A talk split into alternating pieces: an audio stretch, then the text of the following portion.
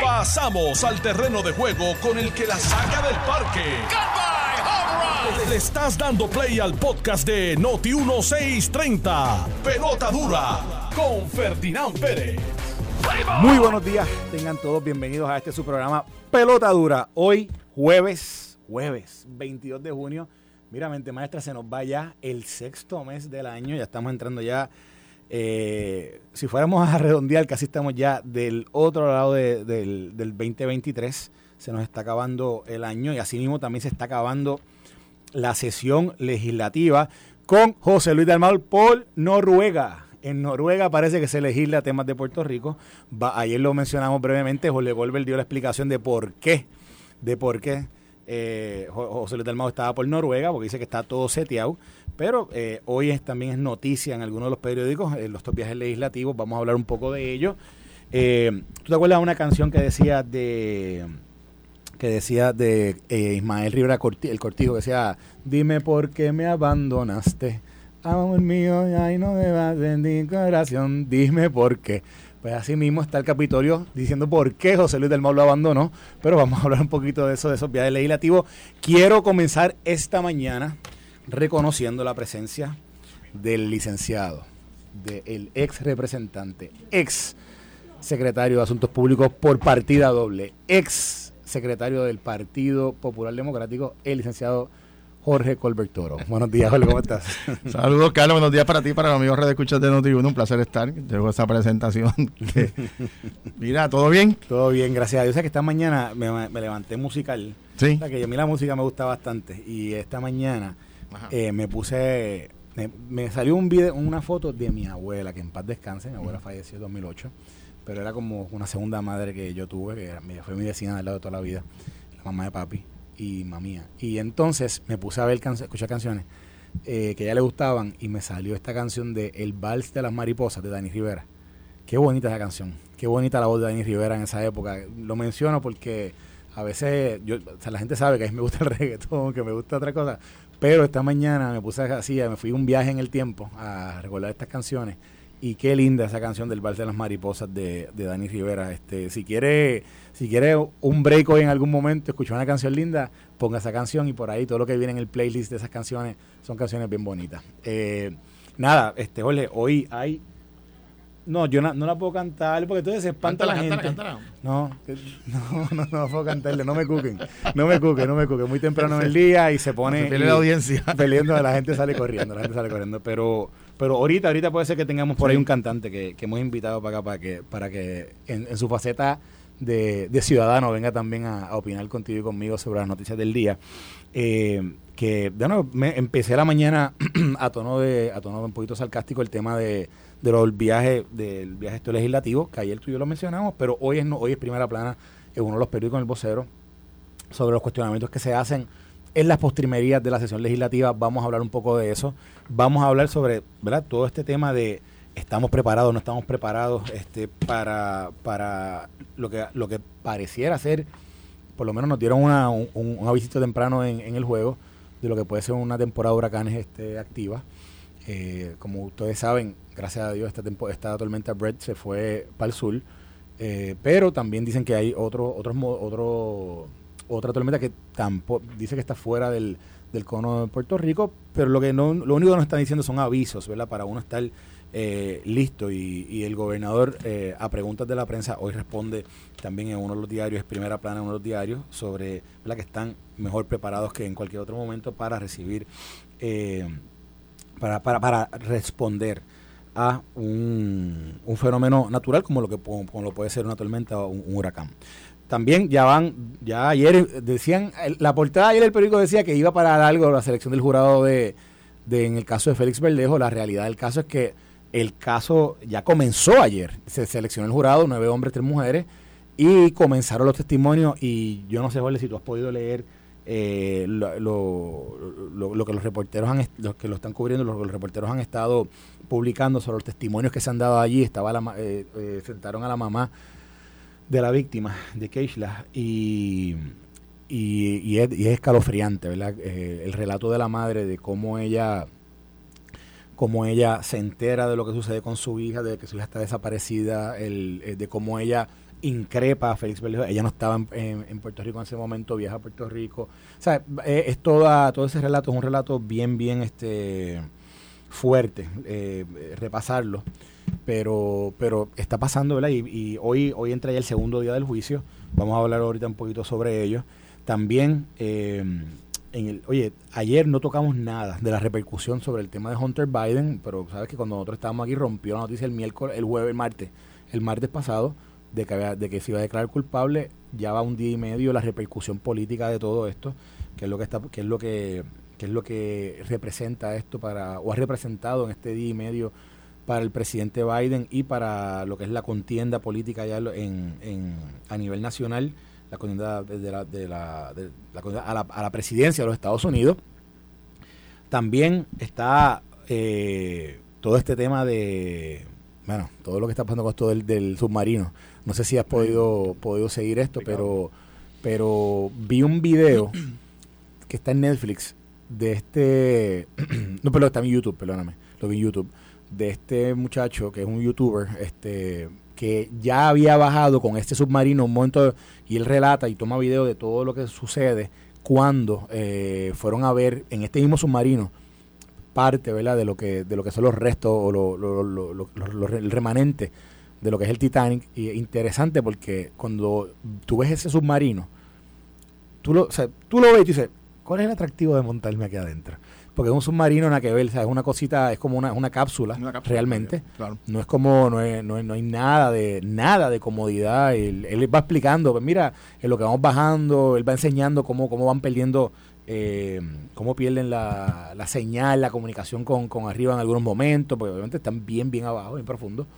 Y entonces pues que se ponían a ver películas, se ponían a hacer otras cosas, en lo que realmente hasta que pudieron llegar en un momento dado a poder, a poder percibir eh, a través de una pantalla, porque, porque es que el submarino tiene unas cámaras afuera, y a través de una pantalla pudieron empezar a ver lo, lo que son los restos del Titanic, pero tú me dices, que ¿cuál es el atractivo de esto? Yo, la que no, no lo sé. Pero, pero interesante porque uno más o menos puede eh, poner, eh, cómo es ubicarse en el lugar de y lo que ellos estaban viviendo, ¿verdad? Y obviamente ya hoy que sale, ya se ha, anunciado que en términos del oxígeno que les puede quedar a ese submarino, pues básicamente eh, ya no ya no le queda. Así que no, no sé, ¿verdad? Cómo, cómo catalogar, ¿verdad? cómo están catalogando los que están en la búsqueda, ahora mismo si todavía hay algún tipo de, de, información que ellos tengan que puede ser que, que, que pueda hacer que puedan identificar eh, todavía vida, pero me imagino que ellos continuarán hasta, hasta que lo encuentren. Ellos saben dónde, ellos saben dónde el submarino tiene que estar, o, o, de, o, donde último estuvo. Así que veremos a ver lo que pasa con ese, con esa, con esa búsqueda. Eh, y aquí de nuevo en Puerto Rico cierra la sesión. Los, los temas que se están discutiendo a nivel de a nivel del legislativo vamos a discutirlo nuevamente el tema este de la reforma porque aparentemente ahorita estaba escuchando brevemente a, a Alex con, con, Ángel Matos y Pichito Torres Zamora y pareciera como que Ángel da, a entender como que ese, el proyecto de reforma electoral está muerto. Eh, vamos a hablar sobre eso. Y hoy, hoy estuvo aquí en Noti1 el secretario de salud, el, el doctor Carlos Mellado, y hay una guerra abierta con el eh, con el director o el presidente del Colegio de Médicos, con el doctor Carlos Díaz, que anteriormente es algo, yo creo que viene viene escalando esa esta una pugna que a veces yo yo no la entiendo y me gustaría de comenzar la discusión de hoy tú y con este tema porque yo creo que, que lo que lo que hace el llamado que hace hoy Carlos Díaz en los medios en, Puerto Rico de pidiendo la renuncia a Carlos Mellado eh, porque dice que Carlos Mellado no está atendiendo los temas de salud en Puerto Rico como debería la emergencia como él la llama de salud que hay en Puerto Rico eh, y Carlos Mellado le contesta hoy aquí en Noti1 y le dice, y le dice, yo lo exhorta que en vez de estar haciendo este, este drama, un drama público de esta manera, este llamamiento público, que por qué mejor no va a su oficina, se sientan y, busca la forma de trabajar en conjunto para adelantar eh, temas que tienen que ver con el tema de salud, para mejorar la salud de Puerto, de Puerto Rico. Y Carlos Mellado particularmente, Jorge, eh, menciona eh, los temas de, de la desigualdad eh, del trato de Puerto Rico en, en, la parte de los fondos de salud. Y él dice, dice que ese tema de los fondos de salud eh, hacia Puerto Rico es un tema central porque de eso depende mucho del beneficio que puedan recibir. Toda, la, toda la industria, toda la parte médica, que incluye doctores, que incluye enfermeros, que incluye. Eh, hospitales, etcétera. Menciona eso, menciona también la situación que están viviendo otros estados, que hay una escasez de, de, doctores y de enfermeros, no solamente, dice, mira, esto no es Puerto Rico nada más. Él dice, él mencionó creo que el caso de Tennessee, dice, mira, en Tennessee, por ejemplo, eh, han tenido que abrir la puerta a cuanto doctor hay del mundo entero, han tenido que, han tenido que cambiar todos sus reglamentos, todos sus procesos para poder eh, llenar el espacio que, ha dejado una escasez médica que hay, por ejemplo, en ese estado. Y Carlos hasta incluso presenta eh, en respuesta a lo que dice Carlos Díaz, Carlos Mellado, el doctor Carlos Mellado dice que es más, posiblemente aquí hasta, hasta deberíamos hasta considerar hasta la descolegiación y ya estamos hablando de temas mayores. Estamos hablando primero por el lado del presidente del Colegio de Médicos pidiendo la renuncia a un secretario de salud que yo, y esto es lo que quiero discutir contigo, no veo dónde es que está la, la, gran, la, falla de Carlos Mellón, una, una persona que comunica que ha estado pendiente del tema de los planes médicos, que lo ha, que lo ha discutido públicamente, que le ha dado el frente a ellos. Ahí mismo en esa entrevista con Ramón Rosario y con Iván Rivera, lo mencionó él mismo, mencionó el tema de cómo, cómo, cómo combatir el tema de los, planes médicos o cómo se pudiera unir con el Colegio de Médicos para combatirlo. Y, no sé cómo es que Carlos Díaz brinca a ese pedido de renuncia así tan, tan contundente ¿verdad? y de forma pública. Y entonces, de nuevo, hay una realidad en Puerto Rico, una realidad en el tema de salud que lo digo ahora de forma anecdótica, cuando uno llega al gobierno de Puerto Rico y en, la posición en la que yo estuve un momento dado, que fui director de Prafa, el primer, la primera crisis con la que tuve que trabajar en enero 2 fue la crisis, el tema de Medicaid. Y fue y era una crisis en, enero 2 del 2017, porque cuando Alejandro García Padilla, su administración sale, había lo que quedaba, lo que quedaba de fondos por el tema de que, de que se había acabado el, el dinero de Obamacare lo que quedaba en fondos era solamente 385 millones para operar el, sistema, el sistema de salud de Puerto Rico y teníamos que, encontrar una forma de continuar la operación hasta octubre, que es cuando realmente acaba el año fiscal eh, a, nivel, federal, y entonces encontrar cómo conseguimos un puente, un, un bridge que nos llevara a llegar a, esa fecha para que volviera a entrar lo que es la lo que es la parte la parte que CMS le designaba a Puerto Rico porque en ese momento no teníamos más asignación hacia Puerto Rico.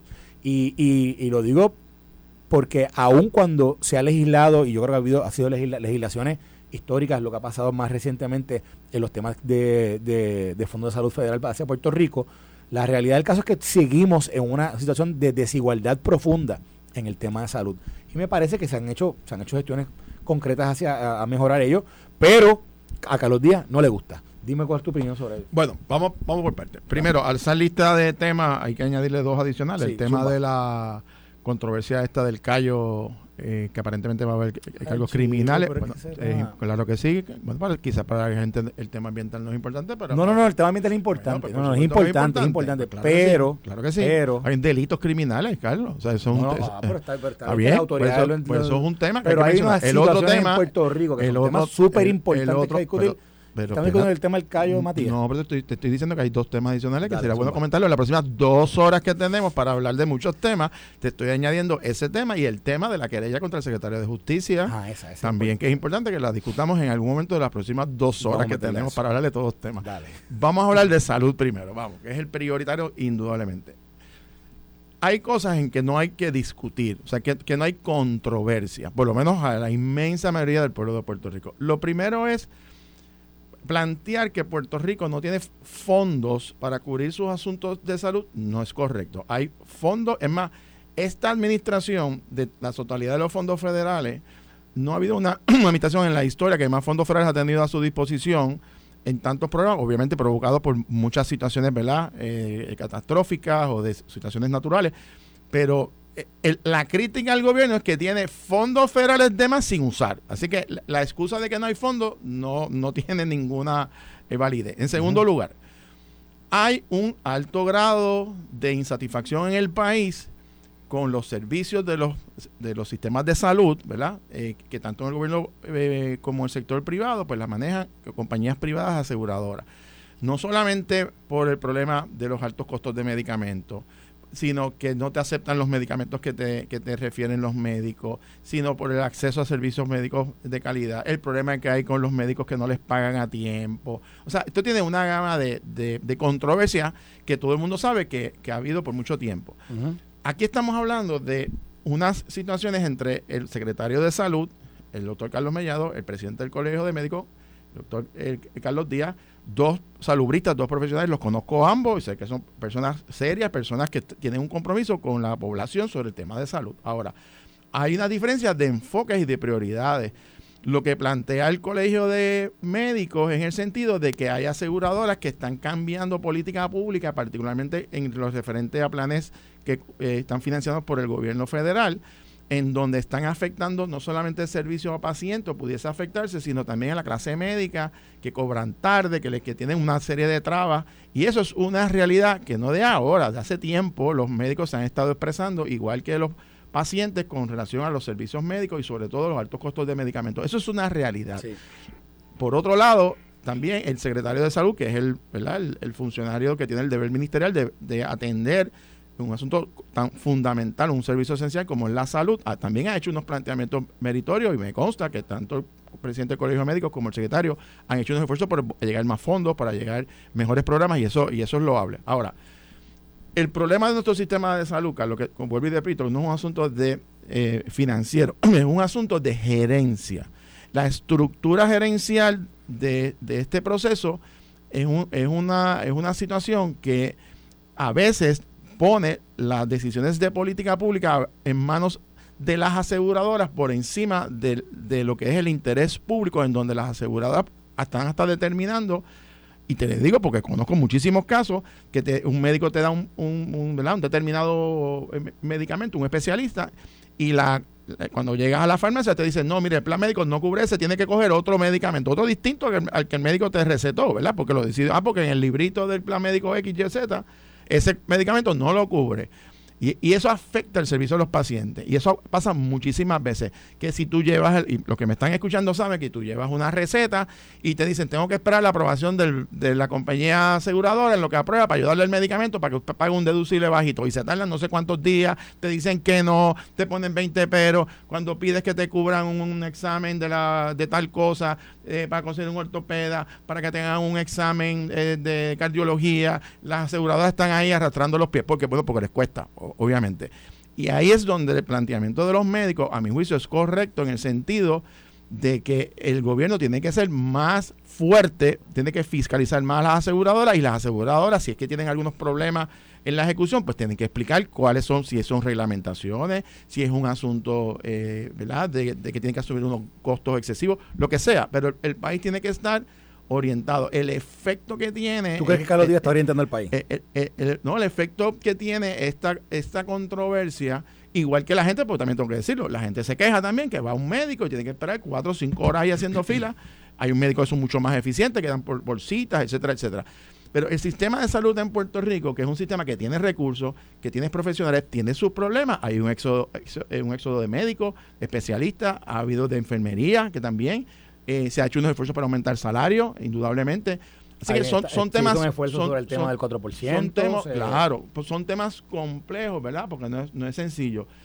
por, e, eso, pero, es responsable pedirle la renuncia al, No sé si ese es su criterio de, pues, salud porque, el presidente porque, digo, porque te voy a decir algo, te voy a decir algo. Y el presidente Carlos Díaz, cuando, cuando el, presidente del Colegio de Médicos Carlos Díaz, cuando estuvo aquí, cuando estaba en campaña incluso para ser presidente, que, estaba eh, en carrera contra quien fue en un momento dado, él era vicepresidente del colegio con, con el doctor, eh, ¿cómo se llama el doctor que fue presidente del colegio médico? Víctor Ramos. Víctor Ramos. Cuando él estaba, él, era, él, trabajó con Víctor Ramos en un momento dado, después lo retó y finalmente Él, ganó esa elección. Eh, no lo retó a él, perdón, me retó a, habían puesto, era, era otro candidato, pero el candidato que le apoyaba. Y entonces, este Carlos Díaz, yo me acuerdo que él, que él decía que, porque Carlos Díaz había aspirado políticamente a un puesto anteriormente en San Juan, eh, y él decía que él no, que él no tenía ningún tipo de, de, motivación política detrás de, lo que él quería hacer eh, como presidente del Colegio Médico. y hablaba y hablaba muy puntual, ¿verdad?, en temas, como tú mencionaste, en temas que todos conocemos, tema, el tema de, la, de las aseguradoras, que yo creo que es un tema eh, que cada día más eh, para nosotros es un tema de, alarma en términos de, qué hacen y qué no hacen las, las aseguradoras en Puerto Rico, qué cubren y qué no cubren. Yo, yo traje aquí un día un detalle que, que fíjate que eso no se discute públicamente, pero un dato que lo, que lo, que lo vine a conocer trabajando con unas personas de, de otro estado, que, me, que ellos hicieron un análisis del tema de salud y por ejemplo me decían que en Puerto Rico, eh, mira lo que me dijeron, me dijeron, en Utah, ellos trabajan en Utah, y ellos, ellos, ellos trabajaron para reformar ese sistema en un momento dado, precisamente con el tema de las aseguradoras, porque había una crisis, se, levantó un momento de, alerta el hecho de que las, el, rate, el rate de denegación de cobertura en Utah había aumentado un 5%. Y, y me dijeron, mira, los estados, el, un rate eh, aceptable es entre 1 y un 2% de denegación de cobertura. En Puerto Rico está en 44%. O sea, eso un estado sería causa, ¿verdad?, para que eh, estuviese la gente rompiéndose las camisas y, y, haciendo y haciendo un boicot frente a las frente a las aseguradoras. y él decía que había que había maneras, ¿verdad?, de poder, de poder trabajar con eso, porque las aseguradoras, pues, ¿verdad? tenían tenían una forma de cómo ellos darle la vuelta para poder justificar ese tipo ese tipo de denegación o las denegaciones que estaban haciendo aquí en Puerto Rico y etcétera. Y, pero yo no sabía esos datos, yo no sé si dice datos son datos, pero pero pero, te, pero te, lo traigo pues es un issue pero yo, no es un issue, no es un issue de Carlos, que Carlos Mellado se lo está pasando por, por debajo del no, sobaco. No, pero, o sea, un issue que yo he visto, que yo he visto a Carlos Delgado, a Carlos Mellado trabajando con ellos. y, yo, y yo lo que digo es, Carlos Díaz, en vez de estar pidiendo renuncia del secretario, está trabajando con él mano a mano para buscar la manera de cómo, de cómo atajar lo que, lo que a, todas luces es una acción que no debería ser la, la, correcta dentro de la aseguradora. Mira, vamos por parte. Primero, si el doctor Carlos Díaz en un momento dado tuvo aspiraciones política, eh, eso es una causa para que todo lo que diga no tenga credibilidad. No, bueno, no, pero es un dato. Está bien, pero bueno, y, Carlos Mellado ha sido, y Carlos Mellado ha sido mencionado como un posible candidato a comisionado residente. Bueno, pues está bien. Está bien y sabes qué, es más, te voy a mi opinión, ¿sabes qué? Ojalá, y personas como Carlos Mellado y Carlos Díaz, ojalá entraran al servicio público, necesitamos profesionales que entren al servicio público. Eso no es malo, Carlos. Que Carlos Mellado, Carlos Mellado, Carlos Mellado no menciona, o sea, Carlos Mellado en su función, su función, que su función es ser el secretario de salud, Carlos Mellado no, anda hablando que se va a hacer comisionado comisionado. está bien, pero, pero Carlos Díaz cada vez que cada vez que puede tiene que entrar, tiene que estar Él no ha dicho que va, Carlos Díaz tiene que estar aclarando en cada entrevista que no es político. ¿Por qué? Porque lo ven político. y a Carlos Mellado también hay gente que lo ve político. Carlos, Carlos, Mellado en un momento dado que salió una, una noticia, pues, la aclaró y se acabó el eso tema. Quiere decir, eso quiere decir. Y se acabó el tema. Carlos, Carlos Díaz en cada entrevista que va tiene que aclarar. No, no, no, no soy político. ¿Puedo hablar? ¿Puedo hablar? Sí, puedes hablar, seguro que pues, pues déjame decirte. No te quieres levantar la mano. No, no, no. este, este es el monólogo de Carlos, de, Carlos Mercader, ¿sabes? Y sus invitados. Mira, Carlos, escúchame. Dale, dale. El hecho de que una persona demuestre interés en servirle al país en posiciones electivas. Sí eso, y que ojalá sean muchas personas, acabo de poner una columna diciendo que uno de nuestros problemas es que nadie quiere entrar a la, política activa para servirle al país en posiciones electivas. Eso es un problema que tiene este país. Ojalá profesionales como Carlos Mellado y Carlos Díaz digan en un momento de su vida, caramba, quiero servirle a Puerto Rico de una posición electiva. Necesitamos profesionales. Eso no es malo. Eso no es malo. Ah, ahora, que, lo que, mezcle la con la mandinga. Bueno, lo que pasa es que el planteamiento que está haciendo el presidente del Colegio Médico tiene razón en muchas cosas, igual que igual que el secretario de Salud, plantear que hay problemas de las aseguradoras con los médicos, con las con las cubiertas a los pacientes, es una realidad que todo el mundo lo vive. ¿Se resuelve viendo la renuncia? Pues, bueno, se resuelve. Es que no entiendo, es que no entiendo. Se, resuelve, se resuelve donde todas las partes involucradas se sienten a dialogar y miremos, si tú acabas de dar un ejemplo bien claro, si hay en otras jurisdicciones eh, eh, que compañías de estas de seguro eh, llegaran al, al, al por tan alto de rechazo, ¿verdad?, de solicitudes de servicio como Puerto Rico, pues si eso requiere legislación, si eso requiere garra, eso es lo que eso es lo que corresponde hacer, legislar, revisar las agencias, pedir regulaciones federales. El ahora el deber ministerial, la persona llamada a establecer el enfoque de la política pública, indudablemente es el secretario de salud. Esa es esa es, esa es su, su obligación ministerial de rango constitucional, para que estemos claros el Colegio de Médicos es una entidad sin fines de lucro de un grupo de profesionales que bajo la libertad de asociación deciden agruparse, pero ellos no son los funcionarios electos, ni son los funcionarios nombrados por el gobernador. Ellos tienen una función y yo hay que poner las responsabilidades en manos, cada cual tiene sus responsabilidades. el secretario de salud me consta, ¿verdad? Y esto es un tema que lo hemos conversado con él, que igual con el presidente del Colegio de Médicos, tienen razón en sus planteamientos ambas partes. ¿Cómo esto se puede dilucidar?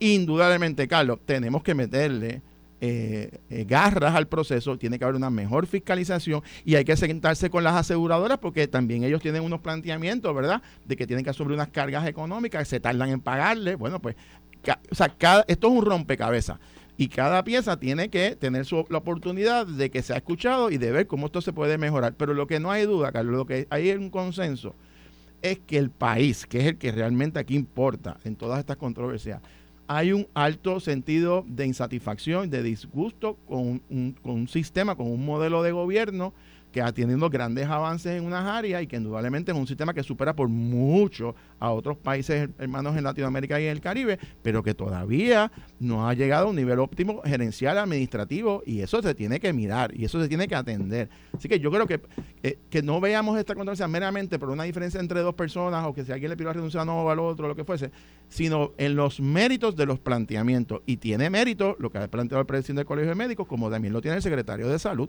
y la responsabilidad es de las entidades que tienen que fiscalizar y que tienen que asegurarse que esos fondos, particularmente de fondos federales, se utilicen correctamente en beneficio del país, que es lo que todos los puertorriqueños eh, queremos de una manera u otra. Estás escuchando el podcast de Pelota Dura, en Noti1 con Ferdinand Pérez. Claramente, unos, unos, unas situaciones que, que que están afectando diariamente el, el, el quehacer nuestro, de, todos los puertorriqueños. Eh, afecta, el, que haya problemas en la clase médica afecta a los puertorriqueños por el servicio que pueden recibir. El que haya problemas con la clase médica con los hospitales afecta ¿verdad? también ese mismo servicio que la gente busca todos los días para atender sus situaciones. Y el que haya problemas también esto con, con los planes médicos. Es una situación eh, que, que, nos pone a todos en, en, un, en una posición complicada y hay que, y hay que atenderlo. Yo creo que ¿verdad? ambos gremios, tanto el Colegio de Médicos como el Colegio de Abogados, digo, como el, como el Departamento de Salud, tienen que trabajar con cada uno de esos temas. Yo, mi llamado es ahí, quizás a lo que tú también estabas mencionando, que, que, trabajen en conjunto, que busquen la forma. Sí, yo, yo, pero, pero eh, los ataques públicos, honestamente, y particularmente, de nuevo, cuando yo lo que quería puntualizar es que el, el, pedido de renuncia de un de a, un secretario de esa manera tan contundente cuando no veo, no es que, o sea, no es que hay un señalamiento puntual, un señalamiento, son, pues, hay una crisis y no y no depende que a los mediados se va y viene otro y no se resuelve. Por eso, pero Así que, no sé cuál es la dinámica si ellos han tratado de conversar. por lo que Carlos Mellado habló. Pero, eh, pero, sería bueno que se, que se reúnan y conversen y, oye, pues tú sabes, uno puede tener diferencias con otra persona y superarlas y continuar.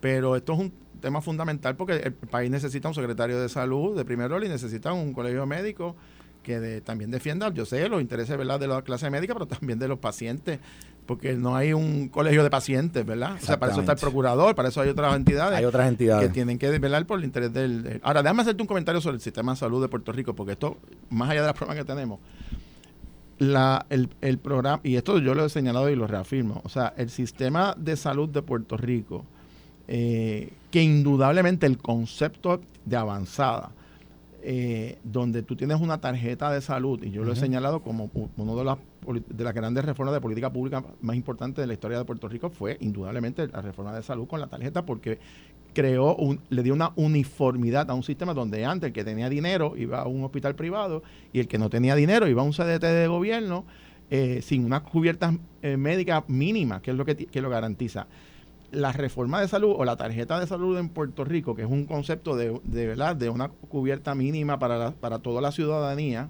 en este caso financiado por el gobierno federal el gobierno de Puerto Rico, pero principalmente por el gobierno federal, llegó primero a Puerto Rico que a Estados Unidos. O sea, el Obamacare surgió luego, donde ya en Puerto Rico estaba implantado por fase, o sea que en ese sentido fuimos pioneros. Por supuesto, siempre se ha planteado que el, el modelo gerencial, el modelo de financiamiento, donde descansa en gran medida en las aseguradoras privadas, es una de las áreas que, hay que volver a revisarlas y mirarlas. No es que se saque las aseguradoras, porque inclusive hay legislación federal, Carlos, y tú bien lo conoces, que exige que tengan aseguradoras privadas en, ciertos eh, programas federales.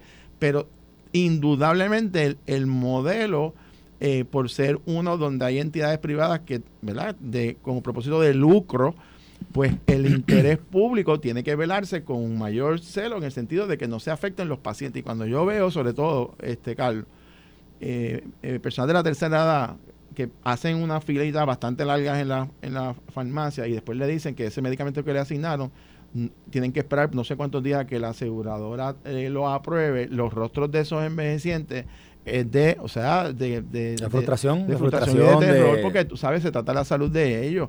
Y, y yo creo que ahí es donde nosotros tenemos que dedicar nuestros esfuerzos a mejorar. Igual que cuando uno ve partir un profesional de la salud que se va fuera de Puerto Rico, eh, yo sé que ha habido unos esfuerzos, la legislación de darle unos incentivos económicos, de ahora el programa de becas para profesionales en el área de salud. Bueno, por supuesto, hay que tomar iniciativa y hay una clase médica que se ha mantenido en Puerto Rico, que está aquí, que tiene sus familias aquí, y, eso también hay que agradecerlo, ¿verdad? Eh, y nosotros nos acordamos de los médicos y de las enfermeras cuando usualmente cuando nos enfermamos, ¿verdad? Porque eh, ese es otro problema también tenemos, que a veces es una, una situación ciega para muchos, sobre todo la gente joven, ¿verdad? Eh, cuando tú te das cuenta de que por tu edad cronológica vas a invertir una gran cantidad de tiempo y de recursos, como las personas de 65, 70 años o más, en cuidado médico, pues te das cuenta, ¿verdad?, que, esto es fundamental para sobrevivir. Así que en ese sentido, la exhortación, yo sé que tú y mía, a tanto al doctor eh, eh, Carlos Díaz como al secretario de Salud, que se sienten, eh, ahí son dos profesionales que conocen bien cuáles son las problemáticas, pueden ambos requerir legislación si es necesario y sé que van a ser escuchados en la Asamblea Legislativa, en todos los partidos que hay, eh, porque es fundamental que en vez de que tengamos una controversia de división, sino que pongamos por lo menos los puntos donde hay consenso y ver cómo podemos solucionarlo eh, para que mejore indudablemente los servicios a la población. Mira, hablando sobre el tema legislativo, este Jorge, esta mañana eh, el ex presidente del Senado, Tomás Rivera Chats, mm. publica un buenos días. Ya que son ya este, famosos, famosos. buenos días, exactamente, buenos días Puerto Rico. Eh, que dice así, dice, la Junta de Gobierno, buenos días Puerto Rico, la Junta de Gobierno de La Pava y su nuevo presidente lucen, lo pone entre comillas, que, que se apresuran en otro de tantos intentos por reorganizar el PPD, recaudar fondos y manejar sus perennes problemas, excepto definir el ELA. Mientras ellos que controlan la Asamblea Legislativa junto a los partidos emergentes no atienden o no pueden resolver, uno, el presupuesto de Puerto Rico. Dos, la reforma contributiva. Tres, las enmiendas al Código Electoral. Cuatro, las decenas de nombramientos importantes pendientes, entre muchas otras cosas. Reorganizarse para qué? Recaudar para qué? Están en lo de ellos. Y Puerto Rico, que espere. Es como si todos los legisladores populares estuvieran por Oslo, Noruega, y los legisladores izquierdosos en Cuba. Tomás Rivera Chávez obviamente aquí hay un ataque político eh, directo al PPD eh, con todo el tema del todo el tema de que sale público yo creo que lo vi sale un, no sé si es eh, de hoy o lo vi ayer ya estoy lo leí bien temprano y que no sé si era una noticia de ayer que era que decía Jesús Manuel ah no es hoy es hoy que dice en la página del Nuevo Día dice reorganización política PPD en carrera contra el reloj posiblemente velas en reacción a esa a esa noticia. Pero señala puntualmente en, sobre los temas legislativos que no tienen una solución o no están resueltos necesariamente en estos momentos a apenas cuatro días para que, o tres días, hoy es jueves, viernes, sábado, cuatro días para que para que acabe el tiempo de poder de poder eh, eh, aprobar el proyecto, acaba este domingo.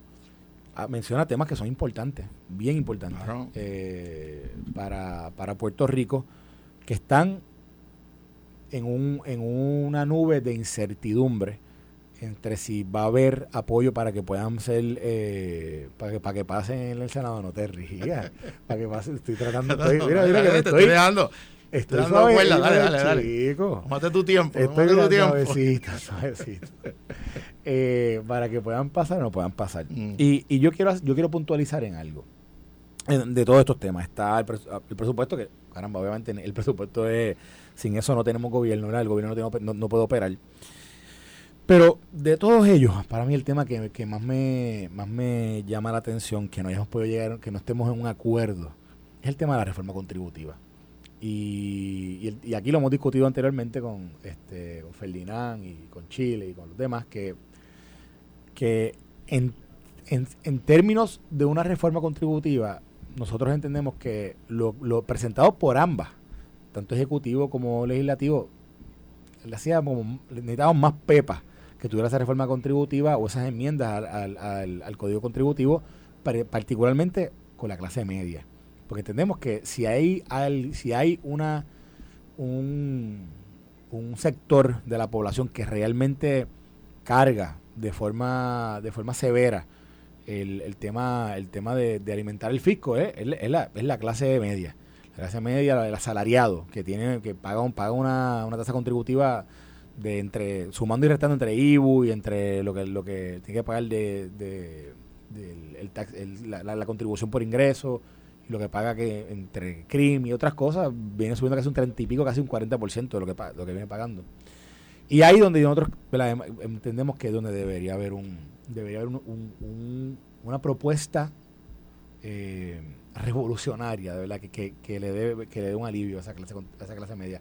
Pero, pero lo que ¿verdad? Lo que están discutiendo, que, creo que es bueno en términos de, de para que ayude, como quiera, a, a, medianas y pequeñas empresas y también al, ciudadano al ciudadano de a pie aquí en Puerto Rico, ¿cómo es que todavía no tenemos una, un, proyecto, un acuerdo de un proyecto que, que pase? ¿Por qué, ¿Por qué esto es un impedimento a identificar ese proyecto de ley que, debe, que se le llama reforma contributiva, que realmente tú y yo sabemos que es súper necesario para la gente en Puerto Rico.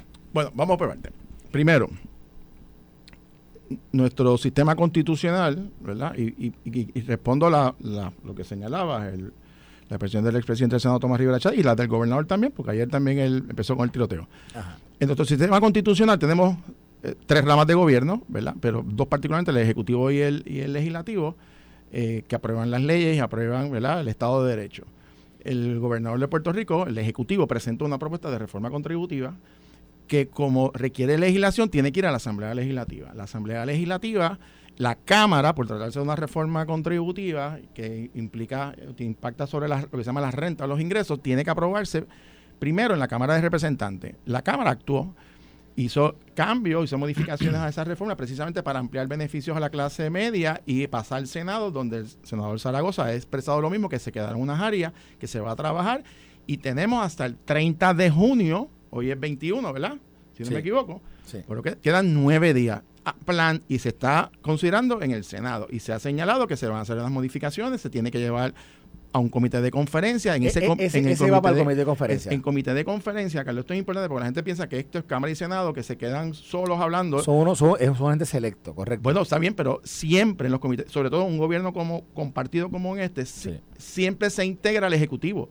Los textos de Cámara y Senado también se discuten con el Ejecutivo porque tienen que asegurarse que el gobernador lo va a firmar. Pero hay otro detalle. pero, el comité de conferencia son, son miembros, de la, son miembros de la Asamblea Legislativa. Por supuesto, son los miembros de la comisión. Que hay comunicación con el Ejecutivo, porque obviamente lo que se, está buscando es que un proyecto que, que, Pero además del Ejecutivo, hay otro elemento, ¿verdad? Y por eso cuando se habla de que las prisas, bueno, es que en la mesa, además del cuerpo de la Comisión de Hacienda en este caso, de los dos cuerpos, que hay representantes de los cinco partidos, y se invita también eh, al, al, Ejecutivo. Además, hay que, como decimos en el argot, ¿verdad? hay que tocar base con la Junta de Control Fiscal. ¿Por qué? Porque tú no puedes aprobar una reforma contributiva que después la Junta la invalide, porque tú tienes que probar que los, el impacto económico de una reforma contributiva estén financiados o el gobierno pueda absorber la carga económica si son ingresos que se dejan de tener o si son eh, eh, de alguna manera incentivos contributivos que se van a otorgar, pues tiene el gobierno que tener la capacidad de que no se afecte los planes fiscales porque hay una ley promesa que así lo exige. Por lo tanto, en la ecuación, además del Senado, la Cámara, el Ejecutivo, está la Junta de Control Fiscal. El día para imputarle, insinuar, señalar que no se cumplió con el deber ministerial, me lo tiene que hacer después del 30 de junio, porque el 30 de junio se cierra la sesión. Eso es lo primero. Lo segundo, sobre el presupuesto que el presidente, qué bueno que el, presidente, el expresidente del Senado, don Tomás Rivera Chat, hable de esto, pero qué bueno que lo diga él. ¿Sabes por qué, Carlos? Cuenta. Porque bajo la ley promesa, la Asamblea Legislativa tiene, no uno, tiene dos intentos de aprobar el presupuesto por cada año fiscal. Sí. El PNP, después de la ley promesa, bajo la presidencia de Rivera Chats y de mi querido amigo, buen amigo John Johnny Méndez, se ponchó ocho veces, no cuatro, ocho veces. No pudieron aprobar ni un solo presupuesto balanceado consecutivo en el cuatrenio pasado, ni uno, se, se poncharon ocho veces. Esta administración del Partido Popular en Cámara y Senado llevamos con este presupuesto que se va a aprobar y que se está trabajando ya en comité de conferencia, va a ser el tercer presupuesto balanceado y consecutivo en el primer intento.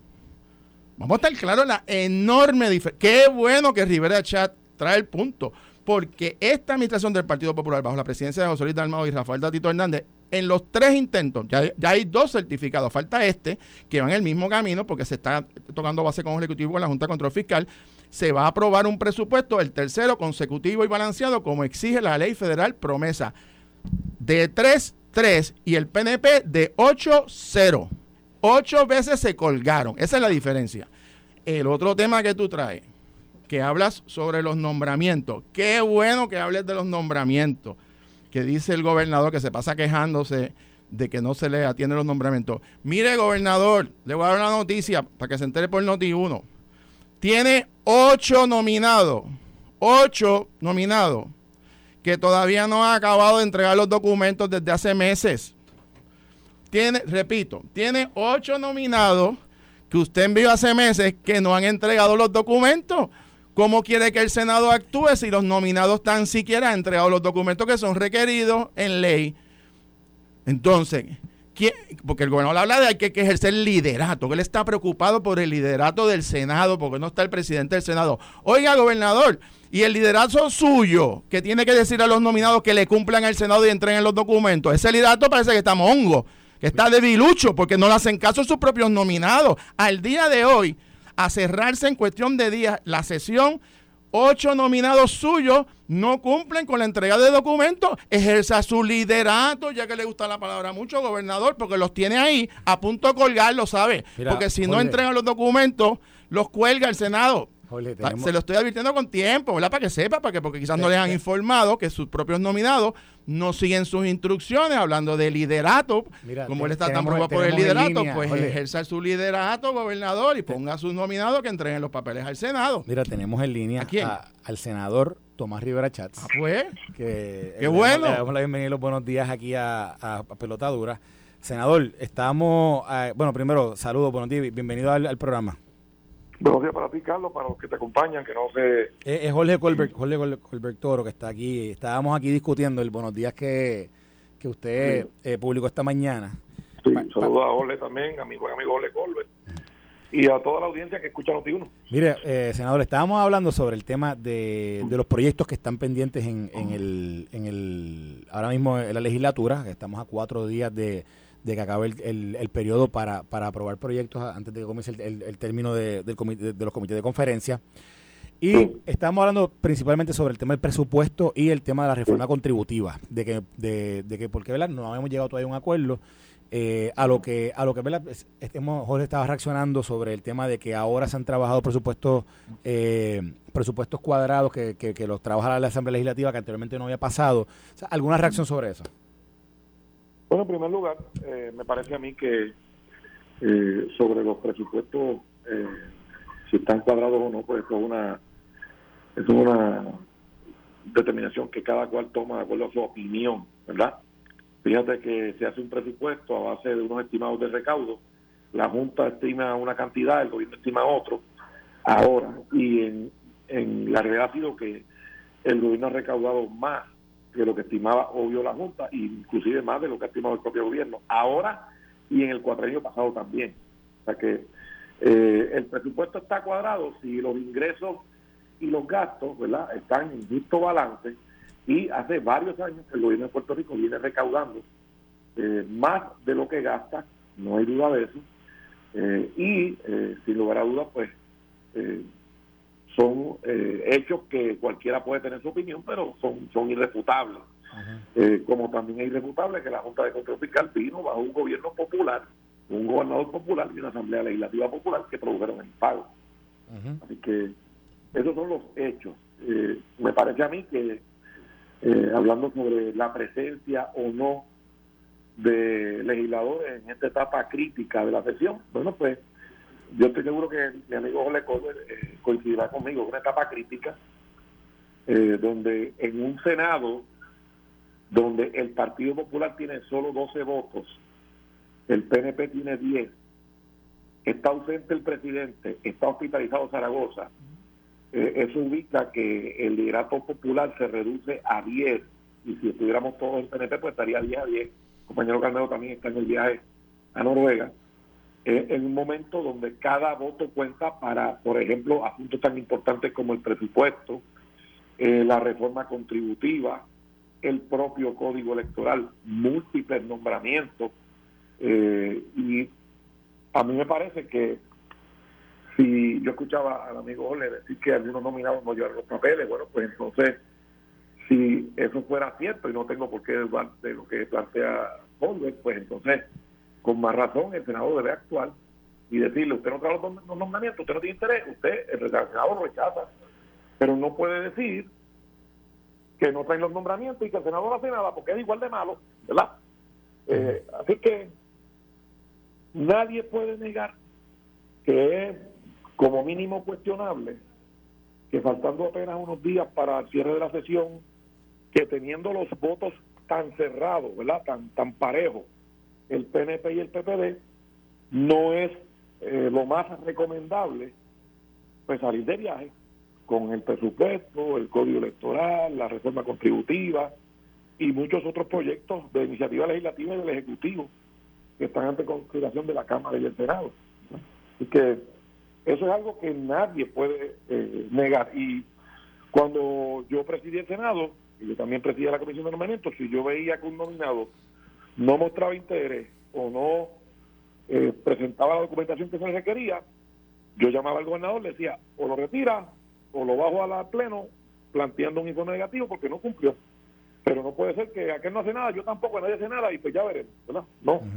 Eh, debe ser ¿verdad? proactivo tanto el Ejecutivo como el legislativo. Senador, sobre las piezas legislativas que usted mencionó hoy en sus buenos días, eh, de nuevo que habló presupuesto, habló reforma contributiva, habló de las enmiendas al Código Electoral. Le pregunto, o sea, ¿usted, usted ve con alguna posibilidad de que esos proyectos puedan ser aprobados o usted cree que alguno de ellos puede ser que, que se, que, sea finalmente retirado o, colgado? Bueno, mira, eh, ¿verdad? Yo esto yo lo digo, eh, es mi opinión, pero mi opinión está basada en unos hechos. El Partido Popular lleva dos años y medio hablando del Código Electoral. Dos años y medio. Eh, el Senado aprobó. El Senado aprobó una versión y la envió a la Cámara. Entonces, allá, pues, el representante Varela, que no pudo manejar el Código Electoral, entonces se le ocurre enmendar la Constitución por una segunda vuelta. Y entonces tiene una imaginación muy fecunda en términos de cómo debe ser el, el ordenamiento electoral en Puerto Rico y no ha logrado nada de nada.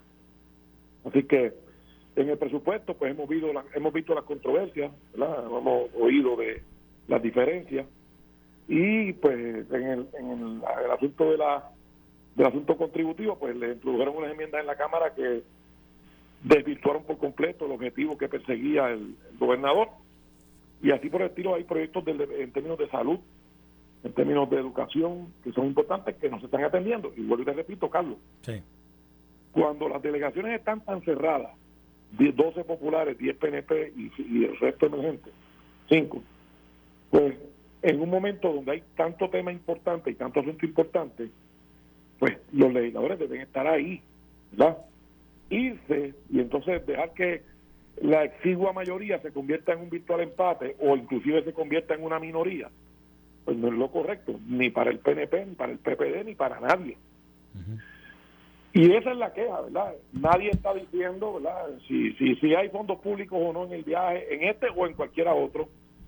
Si, si el propósito del viaje es bueno, que probablemente lo es, pero el momento, el momento es lo que es lo que lo hace cuestionable y yo lo conversé con, el compañero Dalmau y con el compañero este, Carmelo también, ¿verdad? Pero de nuevo... Este, sí, que nos ha apropiado. Yo creo que no es recomendable. Yo no quiero decir que no es apropiado, pero no es recomendable por lo que no, Exacto, sí, por el tiempo, el tiempo, el timing, el timing estaba... Entonces, si se van a aprobar o no los proyectos, pues yo no sé, porque en lo único que el liderato popular es consistente en las inconsistencias. Dicen que van a aprobar un código electoral, no la aprueban. Dicen que van a aprobar una segunda vuelta, no la aprueban. Dicen que van a aprobar un presupuesto, no la aprueban. Entonces, pues, ¿qué te puedo decir? Lo único que han sido consistentes una y otra vez es en las inconsistencias. Bueno, pues, senador, le agradecemos que haya llamado aquí a, Pelota Dura. Eh, estamos pendientes de lo que va a suceder en estos, estos días siguientes sobre todos esos proyectos. Seguro, estamos, ahora, ahora a las 11 comienza la sesión y estamos atendiendo varios asuntos ¿verdad? que nos toca manejar y ¿verdad? Este, esperamos que esperemos que todo se pueda atender. tío, Bueno, pues gracias. Ellos lo escucharon, el expresidente del Senado, Tomás Rivera Chats.